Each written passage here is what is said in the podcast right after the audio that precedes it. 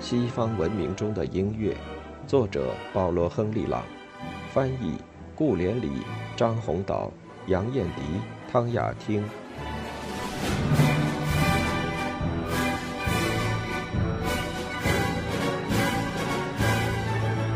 前古典的室内乐，交响乐的发展和室内乐的发展是平行的现象，虽然并非总是保持一致。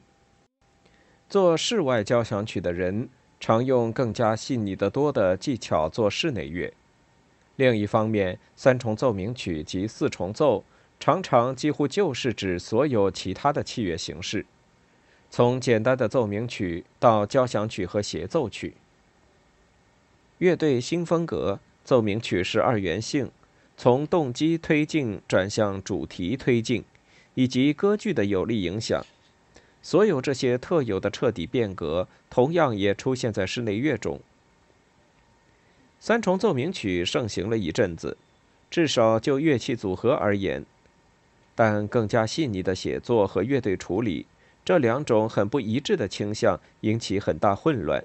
直到乐队音乐与室内乐分家，问题才告解决。三重奏鸣曲和交响曲在交响协奏曲中关系和睦。而有细微差别的室内乐风格，明确摒弃声部增高八度的方法，并在弦乐四重奏中找到自己最好的表现。在这种新趋势的压力之下，科雷利对室内乐势不可挡的影响消失了。但是，虽然萨马丁尼准备了新的奏鸣曲风格，当时一位最好的室内乐作曲家的作品却再现了科雷利的精神。此人即朱塞佩·塔蒂尼。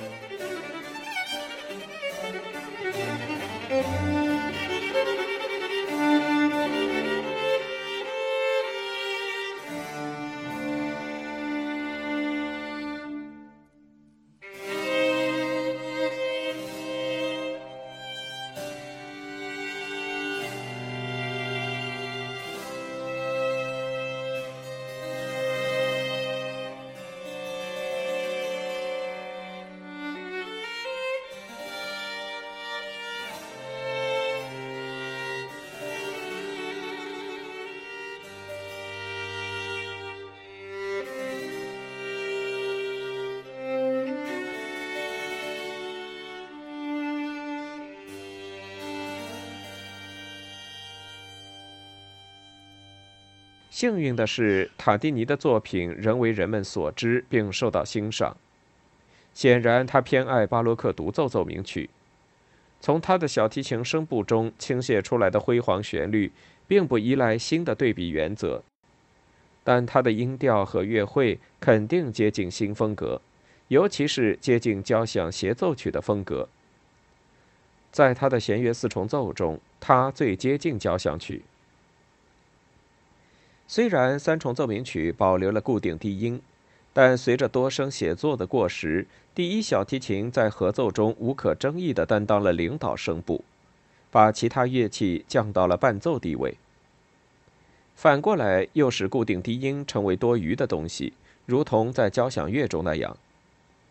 这样产生的麻烦可以用下列两种不同方式加以消除：要么保存键盘乐器。解除它的伴奏任务，从而形成键盘加弦乐的组合；要么废除键盘乐器，用另一种弦乐器替代它，以形成完全的四声部乐曲。那样便产生了弦乐四重奏。将近该世纪中叶时，四重奏曲目中已有一些有趣作品。同时，键盘和弦乐的组合也产生了许多作品。但是，获得解放的键盘乐器似乎报复从前压制它的乐器，因为新的键盘奏鸣曲三重奏及四重奏常常让弦乐担任不重要的伴奏，而键盘独占了人们的所有注意力。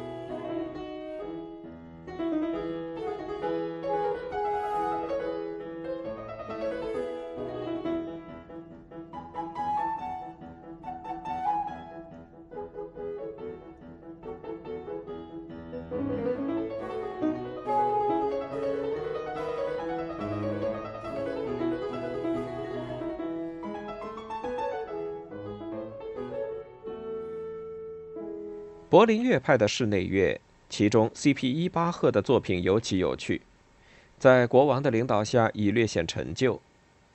在曼海姆，室内乐衰落乃至成为沙龙音乐；但在维也纳，室内乐找到了发展沃土。阿斯佩尔麦、瓦根塞尔及其他早期交响乐家的弦乐四重奏都表现出一种新艺术的活力。他们意识到这种新艺术的生命力会很持久。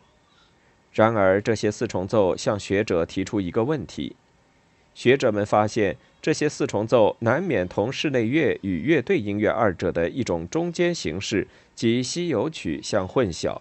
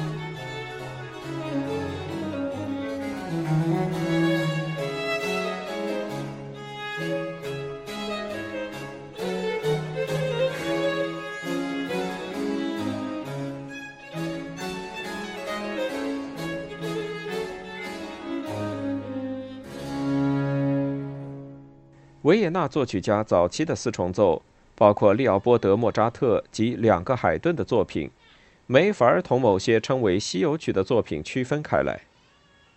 西游曲，一种总的名称，指包括夜曲、浅兴曲、小夜曲等一类的作品，正是由其无数变体所表明的，即是让人欢愉的娱乐音乐。作为一种音乐形式。西游曲处于早期组曲和更加高级的室内乐之间，而后者最终取代了它。通常，西游曲是为简单的合奏而作，如三重奏或弦乐四重奏，但可能的乐器组合的数目几乎是无限的。进行曲和舞曲乐章非常多，并常常把慢乐章加上标题。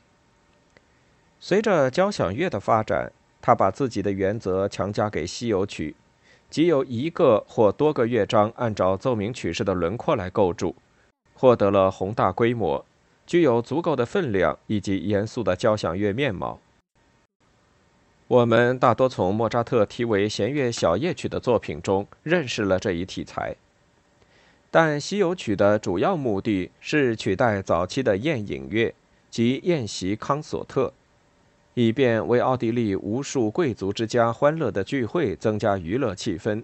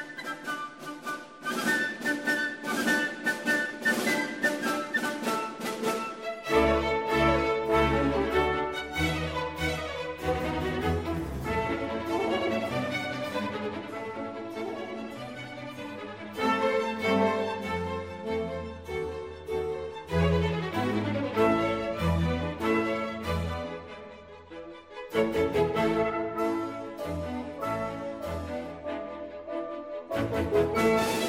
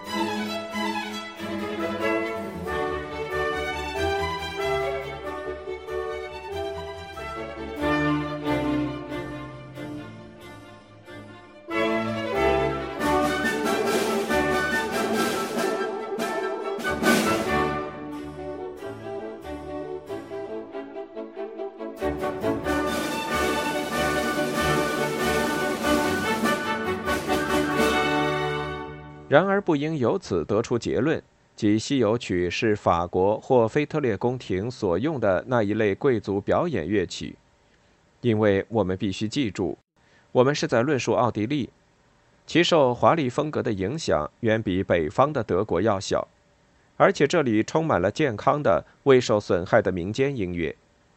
的确，西游曲浸润在这样的民间音乐中。一七九四年，维也纳戏剧年鉴对这类音乐受欢迎及流行的情况提供了同时代有说服力的证据。夏季几个月，一天里几乎每个小时，你都能在街头碰到演奏小夜曲的人。然而，这些小夜曲并不像在意大利或西班牙那样，仅仅是用吉他或曼多林为歌曲伴奏，而是三重奏、几个声部的四重唱。管乐合奏，经常也是整个乐队演奏最有难度的交响曲。正是这些夜晚的社交音乐会，表明了人们普遍而强烈的热爱音乐，因为无论多晚，他们总要举行这样的音乐会。你很快就会发现，人们出现在自家打开的窗前，几分钟之内，音乐家就被一大群观众围了起来。这些观众在小夜曲结束前很少有离开的。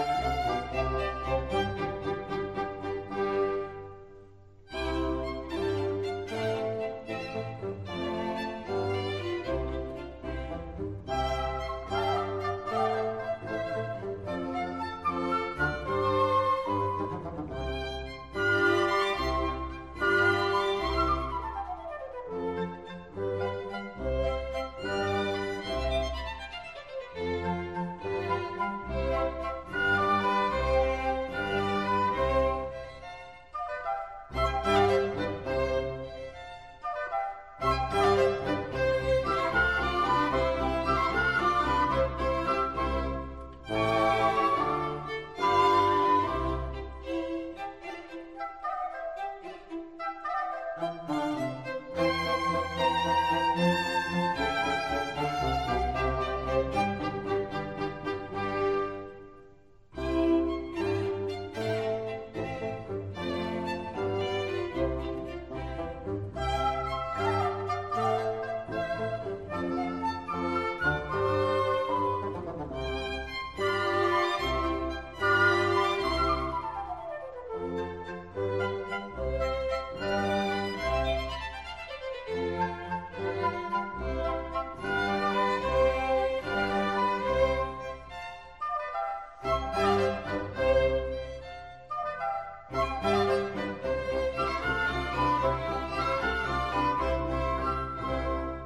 海顿像其他维也纳作曲家一样，把西游曲当作自学的课堂，通过实验与经验，精通了自己器乐作品所特有的形式与合奏技巧。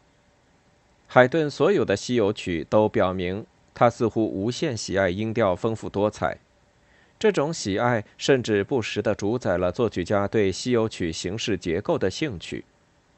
纯室内乐的未来取决于能否弄清楚区别这三种主要的器乐题材，而这由海顿完成了。但是，18世纪许多西游曲所具有的泰然自若的欢乐、嘲笑式的幽默以及令人愉快的坦率，将永葆魅力和新鲜感。因为我们渐渐地开始欣赏起过去的伟大艺术，治好了19世纪那种夸张的毛病，学会了放松和享受18世纪娱乐音乐中那种未掺杂质的魅力。